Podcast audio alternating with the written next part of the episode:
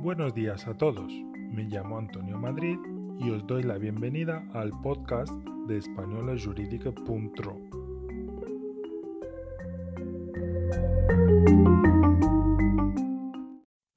Se aprobó ayer el Real Decreto que regula el bono joven de alquiler, una ayuda que se concederá a personas de entre 18 y 35 años cuyos ingresos anuales no superen los 24.300 euros. El presupuesto de este programa asciende a 200 millones de euros y se estima que unos 70.000 jóvenes se podrán beneficiar de esta medida.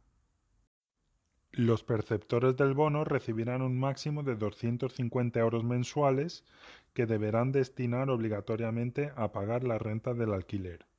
Para ello deberán acreditar ser inquilinos mediante un contrato de arrendamiento o de cesión de vivienda y que el precio del piso no exceda los 600 euros mensuales, aunque en algunas comunidades se podrá elevar hasta los 900 euros. La ayuda se puede percibir durante un máximo de dos años. La finalidad de esta medida es aliviar la carga económica que supone la emancipación en un país como España, donde dos de cada tres jóvenes de entre 16 y 34 años vive en casa de sus padres. Un saludo, nos escuchamos pronto.